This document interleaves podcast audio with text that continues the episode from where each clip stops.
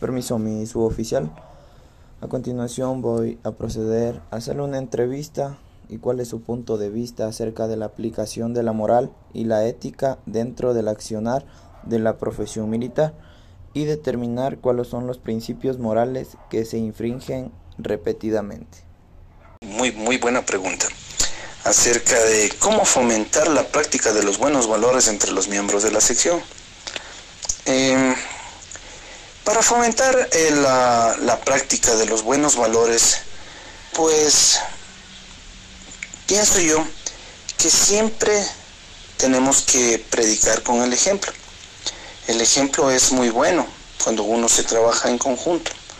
Si la persona, el que está al mando, en este caso un supervisor un jefe, da muy buenos valores, da un buen ejemplo, pues siempre los menos antiguos, los subordinados, ven en él a una persona que tienen que seguir eso, que tienen que hacer las cosas bien.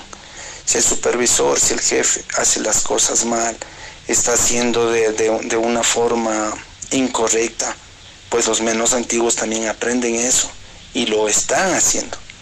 Ellos a su, en el pasar de los días van adquiriendo su antigüedad.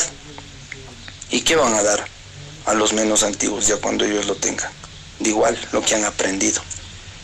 Así es que los valores que uno se ha, se ha venido aprendiendo desde pequeños en nuestros hogares, en la institución, en los colegios que hemos estudiado, pues eso tenemos que sacarlo a flote y hablar de valores. Valores no solo que queden en, en pensamientos, sino valores que, que queden en práctica, porque lo mejor es practicar se practica con el ejemplo.